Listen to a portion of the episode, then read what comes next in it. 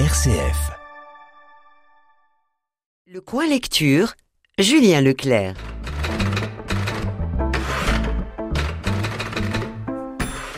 Aujourd'hui, je vous parle de 8 crimes parfaits de Peter Swanson. Voici donc un avant-goût de vacances, période propice à la lecture de romans noirs. En effet, il s'agit de l'histoire suivante. Libraire spécialisé en romans policiers, Malcolm Kershaw reçoit la visite surprise du FBI. L'agent Gwen Mevley enquête sur deux affaires étranges une série de meurtres qui rappelle un roman d'Agatha Christie et un accident qui fait écho à un livre de James Kane. Elle espère donc que l'avis d'un expert du genre lui permettra d'interpréter correctement les rares indices à sa disposition. Et ce n'est pas tout. Malcolm, 15 ans plus tôt, a publié sur son blog une liste intitulée Huit crimes parfaits, où figuraient justement ces deux intrigues. Serait-il possible qu'un tueur s'en inspire aujourd'hui? De cette intuition étrange, de nombreuses pistes se déploieront pour explorer les passés des personnages, leur goût littéraire et les intentions d'un tueur de plus en plus proches.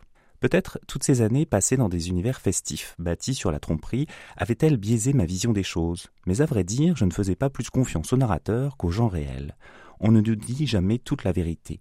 Lorsqu'on rencontre quelqu'un pour la première fois, avant même d'échanger les premiers mots, les mensonges et les demi-vérités sont déjà là. Les habits que l'on porte cachent la vérité de nos corps, mais ils nous présentent aussi au monde tel que nous voulons apparaître. Ils sont un tissu de mensonges, au propre comme au figuré. Je ne suis donc pas étonné de découvrir le journal de ma femme, et pas plus d'y lire des choses qu'elle ne m'avait jamais dites. Beaucoup de choses. Pour les besoins de cette histoire, qui est avant tout mon histoire, il n'est pas utile que je les détaille. Elle ne voulait pas que le monde en ait connaissance, alors moi non plus.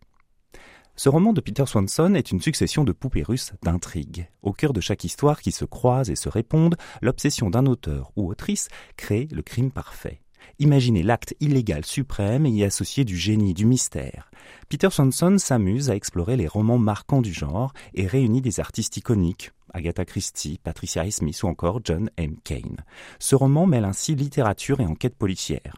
Les intrigues fictionnelles nous donnent des informations sur les personnages, que ce soit ce libraire à la vie banale, Malcolm Kershaw, ou la policière aux idées saugrenues, Gwen Mulvey. On avance au fur et à mesure de l'intrigue, voulant mettre la main sur ce tueur qui s'inspire de Polar. L'histoire ne se perd jamais dans les références ou les citations, mais se concentre sur la force de l'imaginaire et la tentation de vouloir modeler la réalité. Les romans deviennent la clé pour comprendre le tueur et essayer d'avoir un coup d'avance sur lui. Le libraire se révèle à nous également et on peut dire que son univers, de premier abord assez banal, se montre bien riche en secrets. Les allers-retours entre les romans et la réalité sont bien équilibrés, donnant du rythme à l'intrigue dont le déroulé débouche sur un dénouement réussi. On termine ce roman avec d'autres envies de lecture et peut-être que votre été sera donc de nombreux polars. Je vous conseille 8 crimes parfaits de Peter Swanson, traduit par Christophe Kuck et publié par Gallmeister au prix de 10 euros.